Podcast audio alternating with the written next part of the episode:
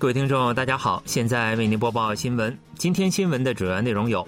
尹锡悦表示，上半年最大程度冻结公共事业费，调整取暖费上调速度；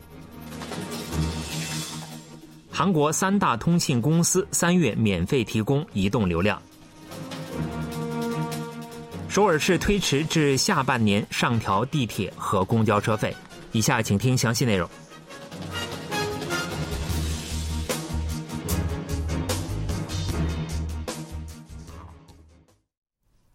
韩国总统尹锡悦表示，为减轻民众负担，今年上半年将最大程度的冻结公路、铁路等公共事业费。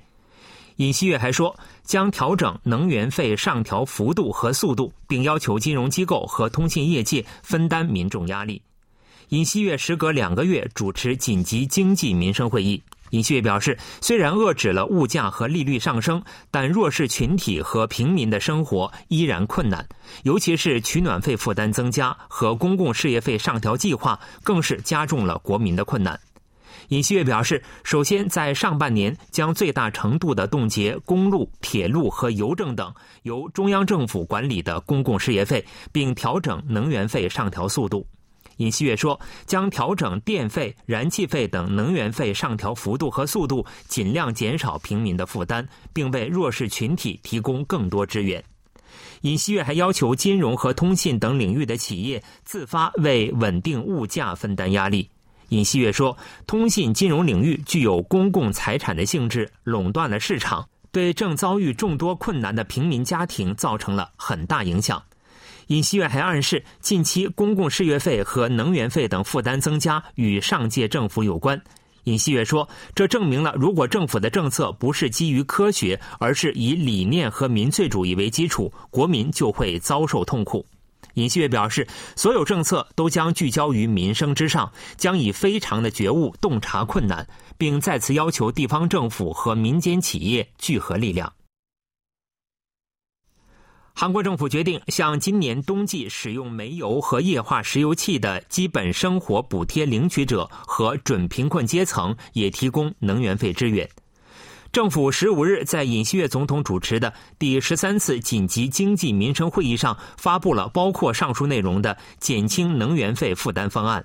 尹锡悦表示，为最大程度的减轻平民负担，将调整能源费的上调幅度和速度，为弱势群体提供更多支援。在政府的该项政策基调下，今年冬季使用煤油和液化石油气的弱势群体也将获得五十九点二万韩元的能源费支援。在基本生活补贴领取者和准贫困阶层等二百万余户家庭中，政府一日以使用城市燃气的约一百六十五万家庭为对象，发布了弱势群体支援对策。主要内容为对去年十二月至今年三月四个月期间的冬季取暖费总共支援五十九点二万韩元。二月九日，政府还宣布向地区供暖弱势群体用户支援相同水平的取暖费。继城市燃气和地区供暖用户之后，本次将使用煤油和液化石油气的弱势群体也纳入了能源费支援对象内。政府还在当天的会议上决定，暂时允许能源费负担较大的阶层分期缴纳费用，将此前仅适用于基本生活补贴领取者和准贫困阶层等的能源费分期缴纳制度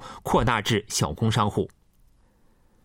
韩国三大移动通信公司将在三月免费提供一个月的移动流量。SK 电信将向十九周岁以上的手机用户免费提供三十 G 的流量，三十 G 可用于观看三十小时左右的 HD 高清在线视频。使用方法等细节将在二月底之前通过网站进行介绍。SK 电信表示，此举将导致流量使用量增加，将成立专职应对小组。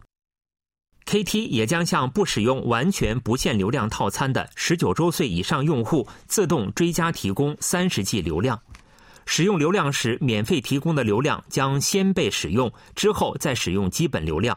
仅使用追加提供的免费流量而不使用基本流量时，基本费也不会打折或免除。LG U Plus 将向所有移动服务用户追加提供相当于基本流量一倍的流量。三大通信公司介绍说，在物价和利率上升等困难的经济情况下，此举是为了共同参与稳定民生。首尔市将上调地铁、公交车等公共交通费用的时间推迟至今年下半年。据首尔市等十五日介绍，首尔市决定将上调公共交通费用的时间从原定今年四月底推迟至下半年。这是根据尹锡悦总统当天上午在第十三次紧急经济民生会议上表示将冻结公共事业费而做出的决定。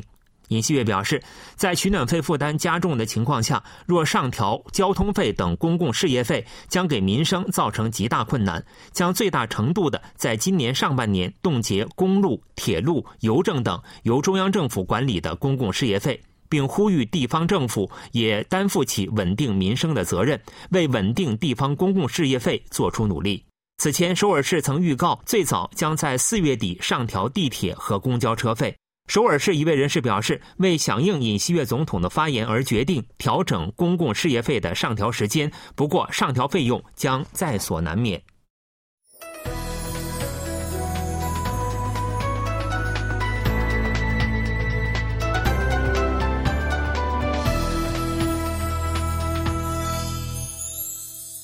KBS World Radio，这里是韩国国际广播电台新闻节目。欢迎继续收听。中国政府表示，二月十八日起将重启签发韩国公民赴中国访问短期签证。中国政府在韩国政府重启签发自中国入境人员短期签证后，时隔四天采取上述相应措施。中国决定从十八日起重启签发韩国公民短期签证。中国驻韩国大使馆十五日通过社交网站发布消息称，中方将重启韩国公民赴中国访问短期签证。由此，一月十日起暂停的业务贸易活动为目的的商务签证和家属短期签证等将重启签发，但二零二零年新冠疫情爆发后暂停签发的赴中国旅游签证继续停发。此前，鉴于中国境内新冠疫情扩散，韩国政府从一月二日起暂停发放自中国入境人员的短期签证，并要求自中国入境人员接受 PCR 检测。之后，中国政府自一月十日起停发韩国公民赴中国短期签证。在暂停签发短期签证时隔一个多月的二月十一日，韩国政府重启自中国入境人员的短期签证发放后，中国政府也采取了相应措施。政府决定，截至二月二十八日，继续维持自中国入境人员需接受 PCR 检测的方针。中国也将对自韩国入境人员继续实施 PCR 检测。政府判断中国境内的新冠疫情已趋稳，分析认为 PCR 检测规定或被提前解除。中国驻韩国大使馆一位人士表示，希望通过双方的共同努力，两国能够实现完全正常的人员往来。韩国政府借同中国举行外交协商会议的机会，向中方表示，在北韩不断加大核威胁的情况下，中国应顾及韩国合理的安全关切。据韩国驻中国大使馆官网十五日发布的消息，郑在浩大使前一天与中国外交部副部长孙卫东会晤时表示，当前中方应顾及韩国对北韩核岛挑衅的合理安全关切。郑在浩这番话被解读为，在北韩持续试射各种导弹，并有可能进行第七次核试验的情况下，韩方敦促中方对北韩行使影响力。中方则在美中关系的烫手山芋侦察气球问题上，间接对韩国与美国持相同立场表示了不满。中国外交部在介绍郑太浩大使和孙卫东副部长会晤结果的报道中表示，孙卫东副部长在会晤中希望韩方就相关事件明辨是非曲直，做出客观、合理、公正的判断。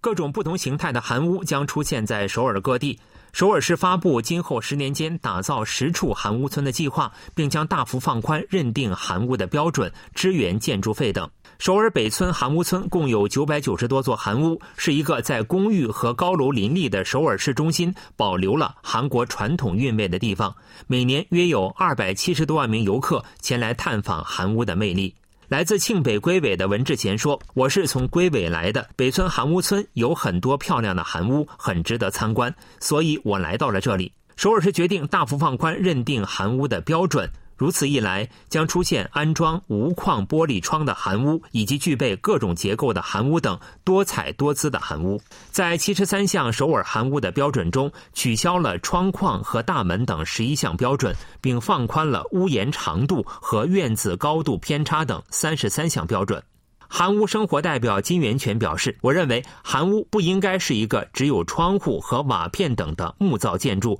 应确保其多样性，具有各种现代结构、现代式木造建筑。今后十年期间，首尔将再建设十处像这里一样的韩屋村。首尔市行政副市长柳昌秀表示：“不能让公寓和高楼大厦充斥首尔，应该到处都能看到韩屋，增进首尔的魅力。”首尔市还将打造可体验韩屋居住文化的各种空间，相关商品的开发也将加快速度。新闻为您播送完了，是由于海峰为您播报的，感谢各位收听。